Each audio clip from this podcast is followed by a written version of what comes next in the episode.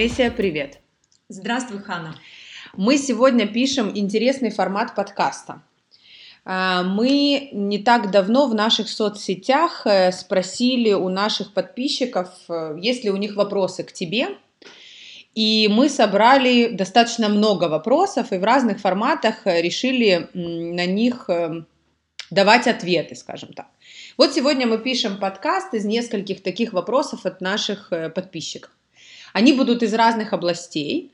Они, э, мы их оставили в такой же формулировке, как они были заданы, дабы сохранить авторство. Э, некоторые из них будут звучать не как вопросы, а может быть как э, просто темы для разговора. И э, начнем мы тогда с такой темы. Искусство тайм-менеджмента. Как руководить собой в системе времени. Вот так сразу. Да, смотри, мне кажется, что такая неиссякаемая тема. Сколько на нее не даешь ответов, а, она всегда возвращается. Правда. А, но тем не менее, может быть, и мне будет э, тоже это важно и интересно именно в этот период э, ответить на этот вопрос, потому что, мне кажется, подходы к пониманию, как управлять собой в системе времени, очень меняются. Меняются, есть разные тенденции. И, наверное, сегодня я поделюсь э, той тенденцией, которая мне ближе всего. Во-первых, давай с тобой как бы честно поймем, что столько приспособлений, сколько сегодня существует для тайм-менеджмента, просто невероятно. И там все что угодно. Но тем не менее тема остается. Мне кажется, что важно добавить, и об этом меньше мы говорим, что в тайм-менеджмент входит, что это еще и про эмоции. Интересно. Что я имею в виду? Чувство вины, страх, разочарование. Все это диктует нам наш распорядок дня и влияет на все, что отмечено у нас в календаре и на наши списки дел. То есть? Эмоции, такие как кого-то разочаровать, страх, чувство вины, это влияет на то, что я вношу в свой календарь или что я выполняю или как я определяю срочность.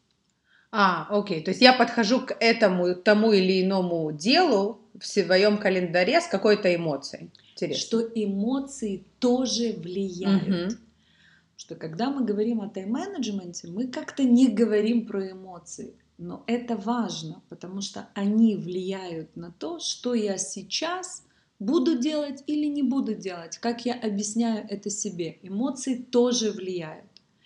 Это то, что я хочу положить на стол, что эмоции тоже влияют. Угу. А теперь немножечко истории, да, вообще про тайм-менеджмент.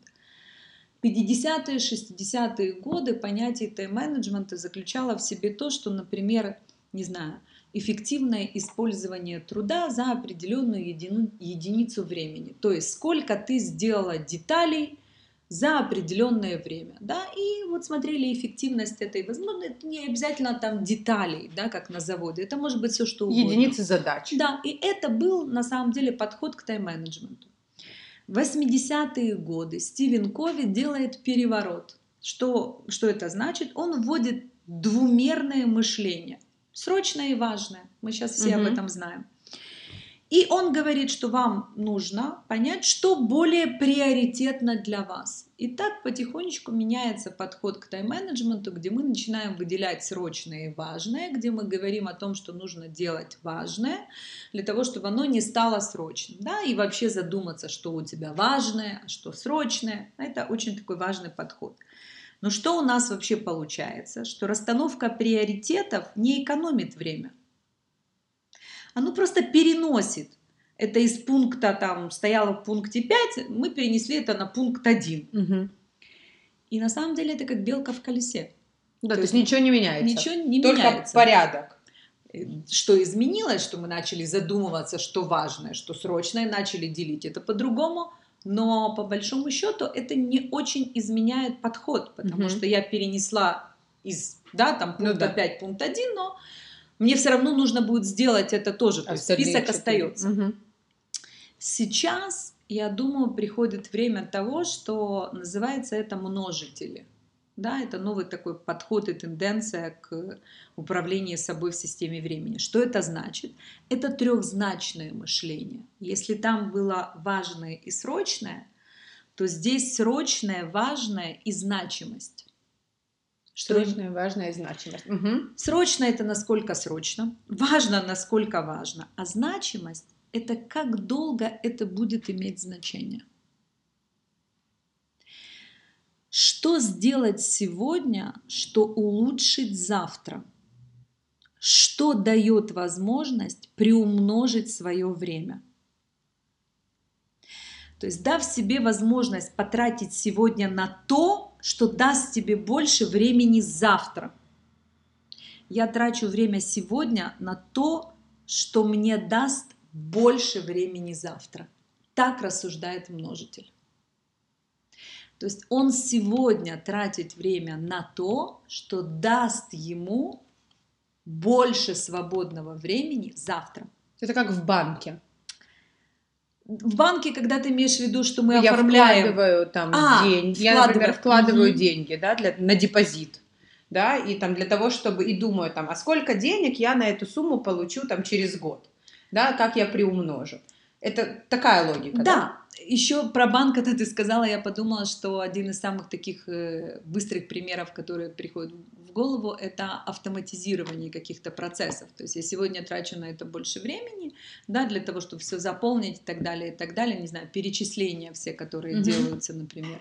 Но зато Потом со следующего месяца я не трачу на, на это, это время, время, да, это происходит так. Но это не только про автоматизацию.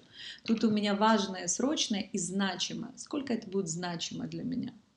И вопрос в том, что я могу сделать сегодня, чтобы на что потратить время, чтобы освободить и получить больше времени завтра.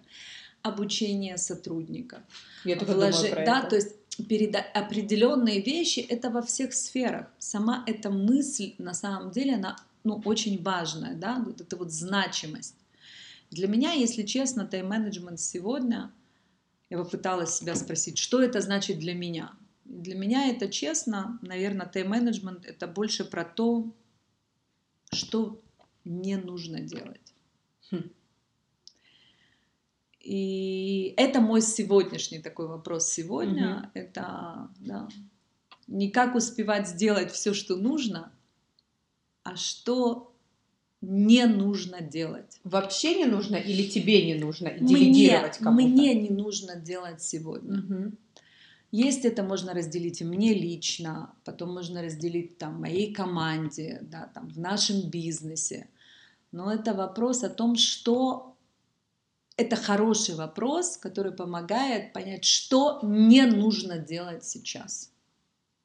И если его не задавать на уровне всего, что происходит, то список будет увеличиваться. Да, то список, конечно, будет увеличиваться. И еще раз, если в моем списке нет ничего, что я делаю сегодня, что мне даст время завтра, значит, я нахожусь на уровне тенденции еще, знаешь, там 80-х, 80 годов. годов. И это жалко. Поэтому очень важно, я бы закончила, знаешь, ответ на этот вопрос, что инвестируйте или нужно получать прибыль на инвестированное время. Хм, класс, вот, это да. очень, очень классный подход. Спасибо. А, давай следующий вопрос, он из другой области, а, но тоже, мне кажется, можно его записать в раздел вечных. А, создание баланса между работой и семьей. Вечный это не потому, что, как это сказать, нет на него ответа, а вечный потому, что, мне кажется, для каждого человека вот это понятие баланса семья-работа, оно настолько разнится, что всегда есть этот вопрос, и он не теряет актуальности. Ты права, да, это все время этот вопрос, баланс между карьерой, работой и личным, семьей, да. Давай я сразу так разбросаю несколько подходов. Э, во-первых, я считаю, что достичь баланса в чем-то вообще на длительное время невозможно. Угу. То есть это утопия.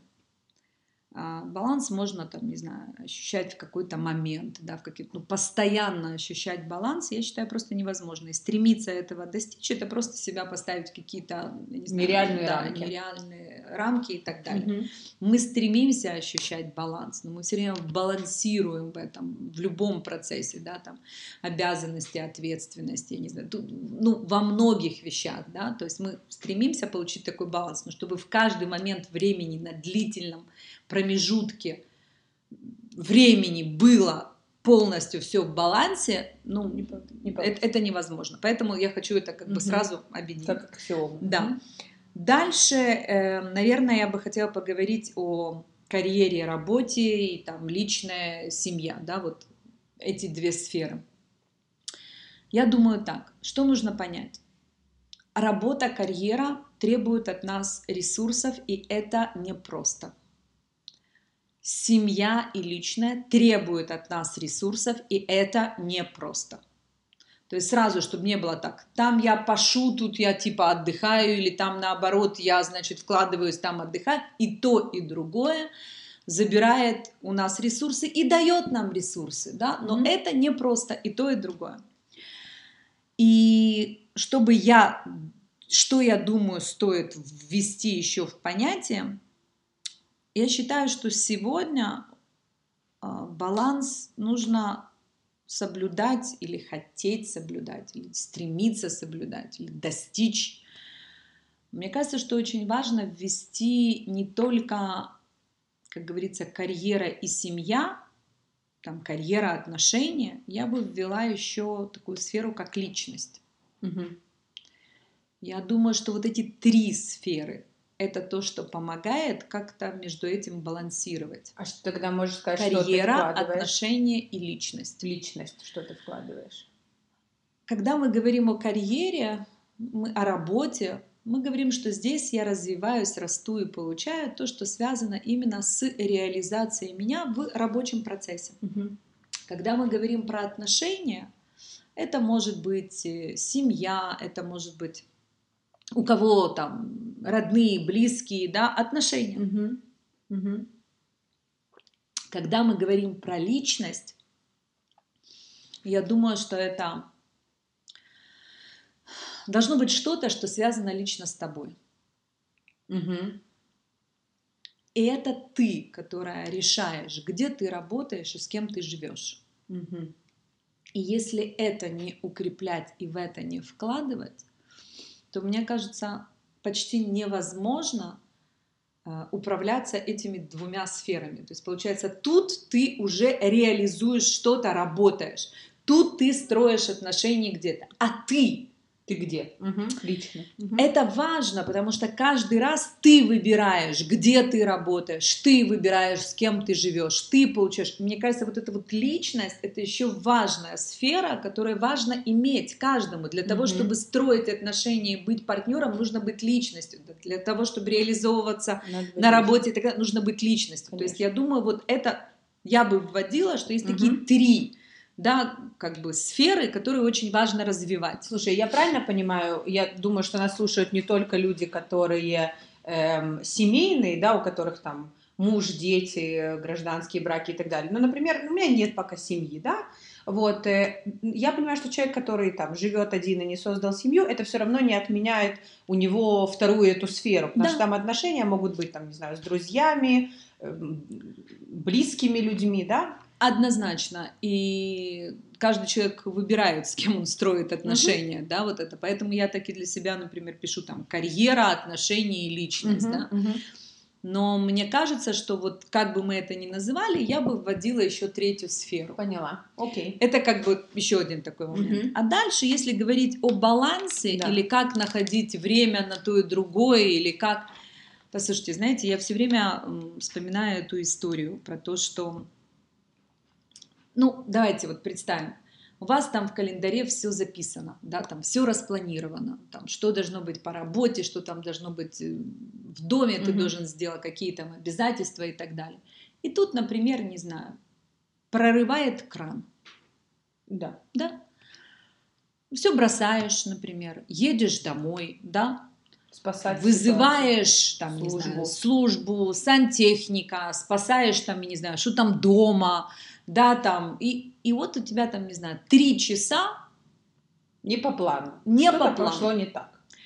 Но ты понимаешь, что сейчас эти три часа ты тратишь на это. Почему? Потому что это капец как важно срочно, и это, блин, если не остановить, то что произойдет и так далее, да?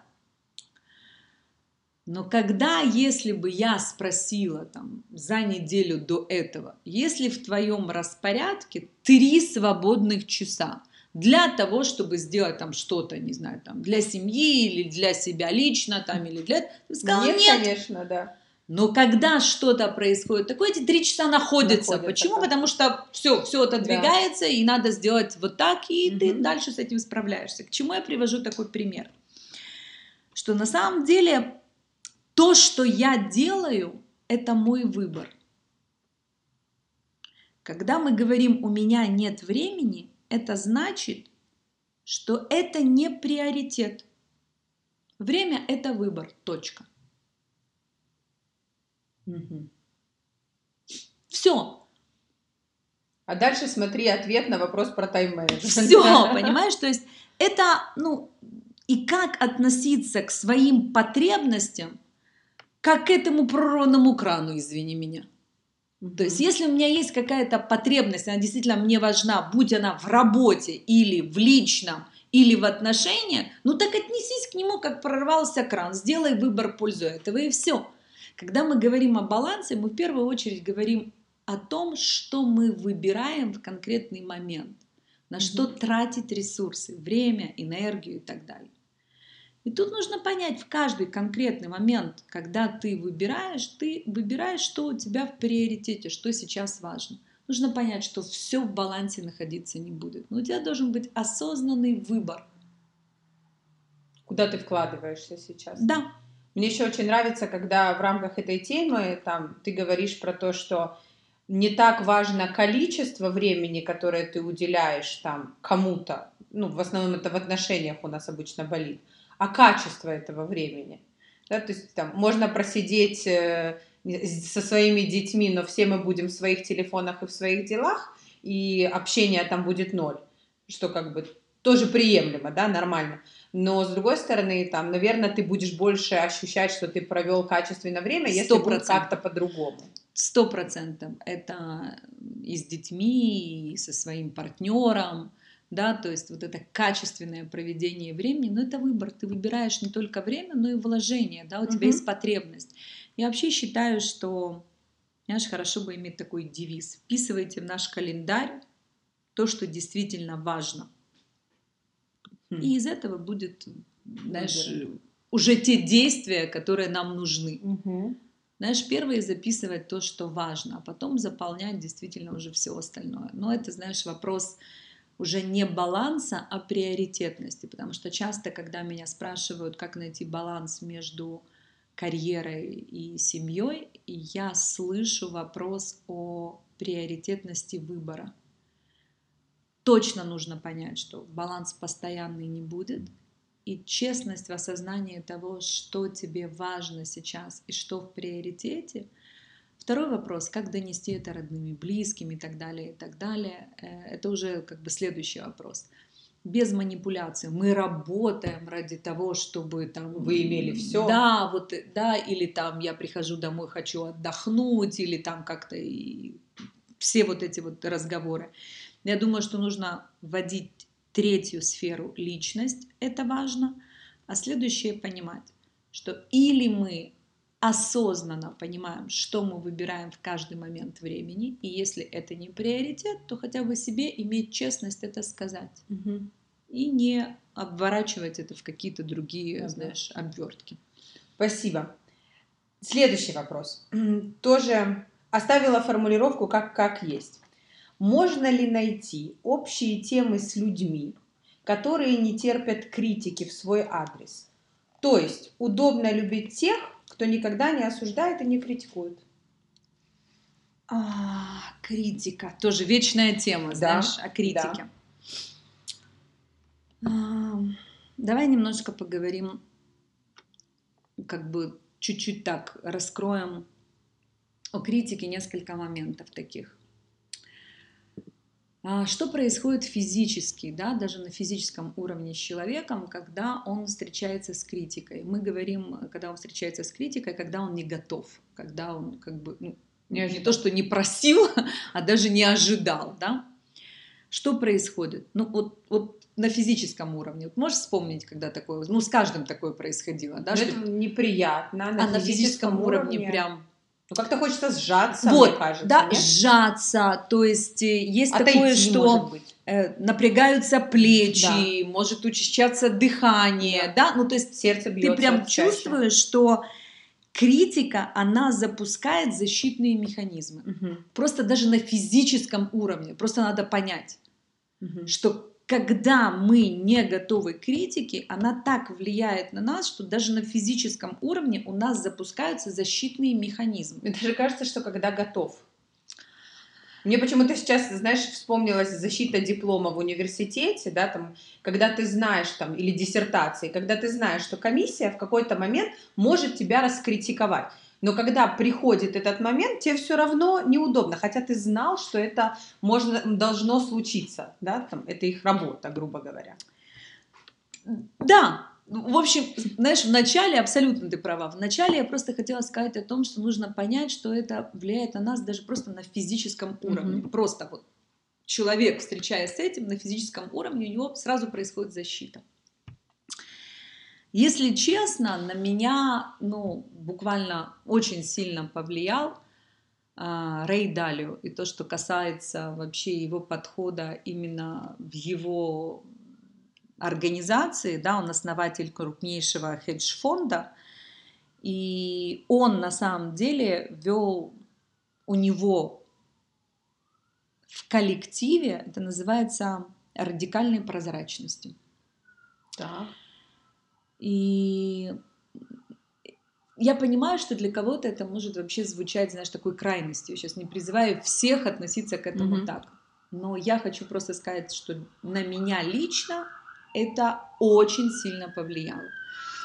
И буквально там, не знаю, два или три года назад, когда я с этим познакомилась, я поняла, что я хочу начать работать над собой именно в таком подходе. Не могу сказать, что это очень просто, но я поняла, что я хочу так работать. Mm-hmm. Что это, как это работает у него? Во-первых, это не для всех подходит вообще. То есть у него где-то в этом хедж-фонде коллектив где-то около двух тысяч человек.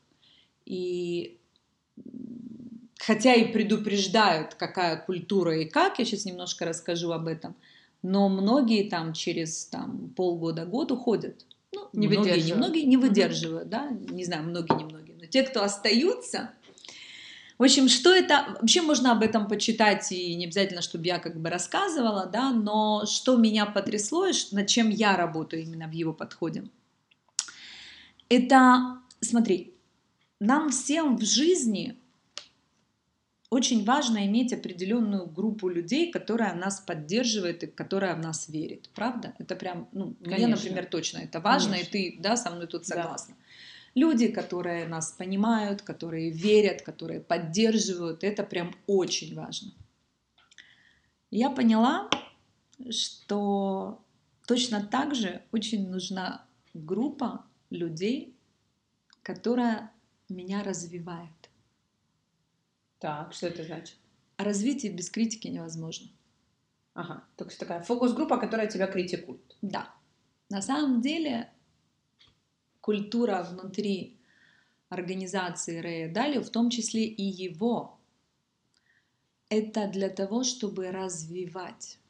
То есть это критика, которая тебя развивает. Угу. И это очень важно. Первое, это просто нужно понять. Ты хочешь развиваться, и ты принимаешь, что это то, что тебя может развивать или нет. Угу. На самом деле нам всем давно известно, что а, критика эксперта стоит очень дорого. Конечно. Мы можем назвать это не критикой, можем назвать это советами, да, да там экспертизой. Но это дорогое удовольствие, да. и это действительно тебя развивает. Угу. Поэтому, если ты принимаешь своей жизни, если я принимаю своей жизни, что мне нужна как группа поддержки, так и группа, которая меня развивает, и основной элемент в этой группе развития – это критика, то это совсем другой подход. Угу. Следующее – это нужно понять, что тебя больше заботит, меня. Я задавала себе эти вопросы. Да. Это вопросы, которые, да, там рассказывает Рейдалио, да, как они водили и как он спрашивает себя. Что меня больше заботит? Это мой имидж или мои результаты? Угу. Я хочу результаты. Я хочу и имидж, и результаты. Но мне кажется, что результаты строят имидж. Но очень часто, когда мы боимся критики, потому что мы боимся потерять имидж. Конечно. Но если мы используем эффективно критику, которая нас развивает, она очень влияет на наши результаты. Угу. Это как бы второй пункт, который просто нужно осознать. И это не так просто, что я понимаю. Это нужно решить. Мне нужна группа развития, люди, которые критикуют. И я, да, хочу получать результаты больше, чем имидж. Я могу его терять. Это такое, как долгосрочное вложение. Понимаешь, это вообще непростые пункты. Абсолютно. И Я- они могут не я- всем не подходить. да. Вообще не очевидные. Дальше. И еще что нужно понять, что я сама критикую, и люди, которые критикуют, потому что им не все равно. М. Это про это. Да? То есть это группа людей, определенные люди, которые критикуют меня, потому что им не все равно, какая я, потому что они хотят и верят, что я могу развиваться и быть лучше. Мгм. Это критика, которая развивает. Понимаешь? Да. То есть потому что мне не все равно я это говорю. Если бы мне, мне легче не Мгм. говорить, ну как бы, Да. я говорю, потому что, или я хочу, чтобы мне Не сказали, говорили, да. потому что это значит, что люди верят, что я могу лучше. И это такой третий, да, важный как бы подход. А еще дальше я поняла, и это был для меня вообще переворот в отношении критики, что есть как бы два подхода, говорит Рейдалио. Первое, это такой есть, ну как сказать, нижний уровень. Это первичная реакция на то, когда тебя критикуют. Она такая эмоциональная. Хочешь ты или не хочешь, это если на физическом даже уровне ты защищаешься, то эмоционально, конечно, ты защищаешься. Это твоя первичная такая, в общем, реакция. Это называет он таким нижним уровнем. Но есть еще и верхний уровень, он у каждого. И это тот, как бы, то я, которое в тебе шепчет, что, послушай, на самом деле там есть что-то, что может тебя улучшить. Вот если на первом уровне это орет, Мгм. орет прям, потому что обидно, потому что Да, не да. хочется, то вот этот второй уровень, он там шепчет такой, что послушай, ну там есть зерно, Да. которое на самом деле. И вопрос в том, это кого мы слышим. Прислушиваться, вот идти за этим да, верхним Да. уровнем того, что зерна, и брать оттуда, что может тебя развивать, Мгм. или уходить на этот нижний уровень защиты, доказывать и говорить, нет, это вообще не там, ну как бы, да, в общем, переходить в эту защиту. Это всегда, знаешь, такое у меня как бы такая внутренняя проверка. Я сейчас на каком, кого я больше слышу в себе, да, вот этот вот нижний уровень, или все-таки я могу, да, услышать вот тот Мгм, верхний мгм. уровень, который Мгм. говорит тоже, шепчет. Да. И еще это то, что как бы важно, что нужно понять, что есть, как я работаю, например, с тем, что есть же критика, которую ты готов получать, и ты хочешь получать ее от определенных людей. Есть критика, которую ты не готов, и от некоторых людей ты вообще не, ожидаешь да. и даже не думаешь, что это должно произойти, и не хочешь этого слышать. Конечно. Я ставлю для себя как бы такие две оценки себе. И это тоже я научилась, да, как бы то, что делают э, в коллективе Рэя Далио. Первая оценка — это оценка в кавычках, да, что как тебя оценили. Ну, то есть тебя критикуют и говорят, например, там, твое выступление, да, там, как Рэю Далио один момент, там, его сотрудник написал, что твое выступление сегодня было ужасным. И по шкале 5 это двойка. и у тебя были не связанные речи, ты 50 минут держал коллектив, и было очевидно, что ты не готов. Угу. Ну, так вот написать владельцу, основателю, знаешь, там и так далее. Не готов. И это первая оценка, да, то есть тебя критикуют, тебе какую-то оценку поставили. Да. Но есть вторая оценка. Знаешь, какая? Это как ты принял эту критику. Угу. И для меня всегда очень важно, это как я на это реагирую. Угу. Потому что как я ее принимаю, там тоже есть оценка. Угу.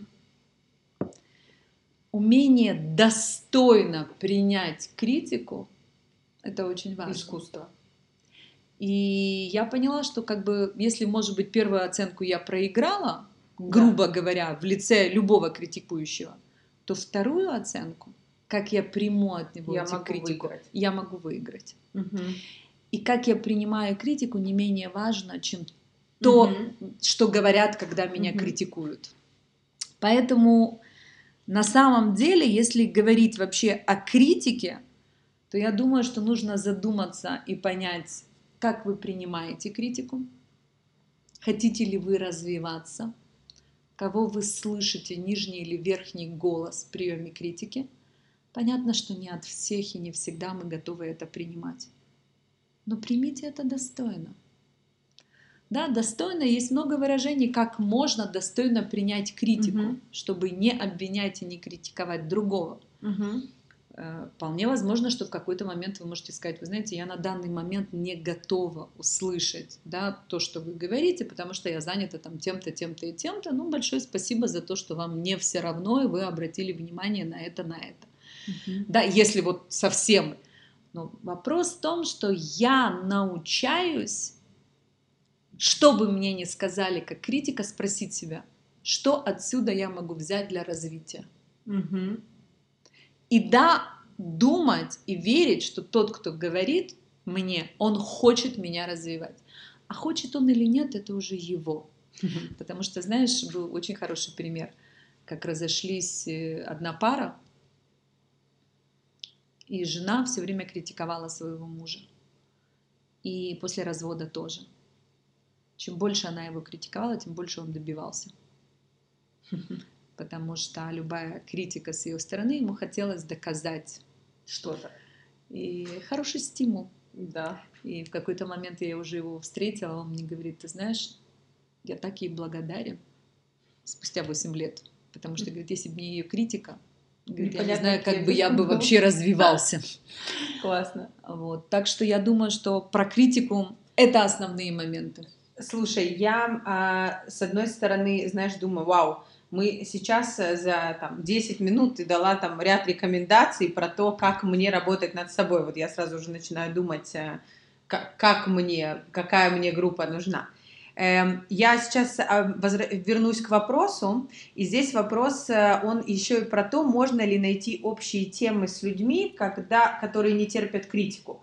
Тут я понимаю, что мы углубились, но все же, да, я правильно понимаю, что из того, что ты изложила, ты говоришь так, что критика это что-то, что человек воспринимает лично на свой адрес да, на, на себя лично. То есть я понимаю, что можно с людьми на, находить общие темы, даже которые не терпят критику, но это, наверное, какие-то должны быть темы ограниченные э, подходом, которые не обижают или там не цепляют личность того, кто очень так относится к критике. Как ну, с этим быть? Ну, смотри, когда я разговариваю с кем-либо, я что, все время критикую? Надеюсь, что нет. Поэтому э, вопрос можно ли найти тему с человеком, который не Наверняка. терпит критику, но не критикуй его. Да. То есть, или весь мой поток это критика. То есть Вряд вопрос ли. больше ко мне. Угу. Понимаешь? То есть, если я не могу найти общий язык с кем-то, кто не терпит критики, перестань критиковать. Получается, что весь мой разговор всегда только в критике. Это может быть один момент, угу. может быть другой момент. Человек воспринимает критикой любое несогласие с Его ним. Мнение но разность мнений это вообще не критика. Это просто да, то есть мнений. это разность мнений. Другой еще момент – это могу ли я найти общий язык с человеком, который не терпит критики, вопрос, насколько мне этот человек дорог и близок. Потому что если этот человек будет понимать, что я критикую для того, чтобы развивать, что я верю в этого человека. Mm-hmm. Я хочу ему помочь. Да, мы тогда можем поговорить о том, в каком формате это лучше делать, да, или вообще не, не делать. делать. Угу. Послушай, я приведу пример со мной, да, с очень как бы про себя мне легче. Я, например, тот человек, который, когда говорю, а, у меня в речи есть ошибки эм, в ударениях, например. Mm-hmm. Это может быть связано с ивритом, с украинизмом, именно на русском языке. Mm-hmm. Потому что эти языки, там есть ударения, которые могу ставить неправильно, могу окончание mm-hmm. да, неправильно выговаривать. У меня муж, который говорит очень правильно на всех языках, которые он знает, говорит очень правильно. И на русском языке, если я делаю какую-то ошибку, он это сразу слышит. И у нас был даже момент, знаешь, такой, что он, он поправляет. Ты не представляешь, меня просто бесит. То есть я говорю, знаешь, там какую-то речь, не знаю, там выступление, да, у меня там есть две ошибки, да, там, и он мне обязательно их укажет. Я думаю, да что ж такое? Но на самом деле, да, я же понимаю, что он мне говорит, послушай, ты говоришь такие вещи, да, ты говоришь, что и вот это надо исправить, это две ошибки, да, вот это говорится вот так, это... Я поняла, что я его попросила, я сказала, слушай, я хочу, чтобы ты говорил мне, во-первых, когда я разрешаю себя критиковать это или указывать, это уже что-то другое. Во-вторых, я понимаю, что он делает это для того, чтобы меня развивать, что я могу это исправить. Мне кажется, что очень важна такая двухсторонняя штука. Если человек не готов и не хочет, не ходите туда. Если вы не находитесь э, в огромной компании, да, Рэя Далио, где это принято и так далее. Окей, значит, у вас нету радикальной прозрачности критики. То есть я думаю, что темы можно находить, просто помнить эти три пункта. Не критиковать все время. Разные мнения – это не критика. И человек должен понимать, что вы хотите делать это, если вы это делаете. Обговорите в каком формате, но для того, чтобы развивать человека, улучшить. Угу. Спасибо большое, супер. Давай последний вопрос на этот подкаст. Он звучит так, тоже авторство сохранилось. Хотела задать вопрос. Как научиться ставить барьер в общении между руководителем и подчиненными, не переходя на личные отношения и не воспринимать в свой адрес замечания, я так понимаю, что на свой счет, научиться ставить барьер? Смотри, конечно, тяжело так понять, э, о чем речь. Такую вот, не, прям совсем суть. Угу. А, потому что наверняка, что значит барьер между подчиненными и сотрудником, э, и руководителем, да? Это кто спрашивает больше, руководитель или подчиненные? А, это тоже как бы, да, с, да. с какой как бы стороны смотреть. Но с какой бы стороны мы не смотрели, моя позиция по этому поводу, я уже в нескольких подкастах говорила – Смотрите, что значит личное? Я считаю, что любые вот такие вот желания, чтобы на работе начальник или сотрудники относились ко мне как мои друзья, родные, близкие, там, я не знаю, мамы, папы, сестры и братья, это ненормально. Это сублимация. Ты приходишь на работу, и задача – это выполнять эффективно бизнес-процессы для достижения результата соблюдая определенные принципы, которые помогают этому процессу. Поэтому вот эти вот личные, как мы говорим, да, он мне больше нравится, или он на меня вот так вот смотрит, или он там не смотрит, или я считаю, что это вообще ну, мне непонятная штука, не, которая не приходит на работу. Угу. Я считаю, что любые хорошие отношения это бонус. Знаешь, хорошие нормальные отношения возникают между сотрудниками, руководителями, подчиненными тогда, когда они понимают, как они взаимовыгодны и эффективны друг другу для достижения понятных бизнес-процессов. То есть, когда я понимаю, что твоя работа для меня важна, и ты выполняешь вот это, вот это, вот это, и без этого я не могу сделать свою работу, и мы вместе не можем, то есть взаимосвязи, то есть, что мой руководитель, он помогает в этом и в этом. Я как человек имею ценность на работе, делаю mm-hmm. это и это. А вот эти барьеры личного, Я думаю, что это очень важно себя спрашивать. Вот это, да, не сублимирую ли я? О, о чем я сейчас думаю? Как кто на меня посмотрел, кто мне что сказал, насколько это... То есть выявить для себя важное и понимать, что есть много других мест в моей жизни и сфер, где я могу получать вот это личное, которое я хочу получать. Потому mm-hmm. что, а, конечно, очень важно, чтобы у тебя на работе была среда плодотворная, я говорю так. Но тебя никто не обязан любить. И ты никого не обязан. И это странно требовать, и странно на это обижаться, и странно на это выставлять барьеры. Вопрос, если, например, кто-то это делает, а ты это не приемлешь. И тут как выставлять барьер, когда, например, начальник переходит на личности, или сотрудники начинают да, на личности обсуждать начальника и так далее. Тут надо, мне кажется, сразу ставить барьер в каком плане? Обсуждать работу, процессы и результат. Угу. Угу. Это то, что, мне кажется, может разделять то есть, когда мы говорим о процессах, бизнес-процессах, о результатах и об эффективности, мы перестаем говорить о личном. А там, где много говорят о личном, это сигнал того, что посмотрите и проверьте, что происходит в бизнес-процессах и их эффективности. Потому что люди слишком много говорят о личном. Есть время на Угу.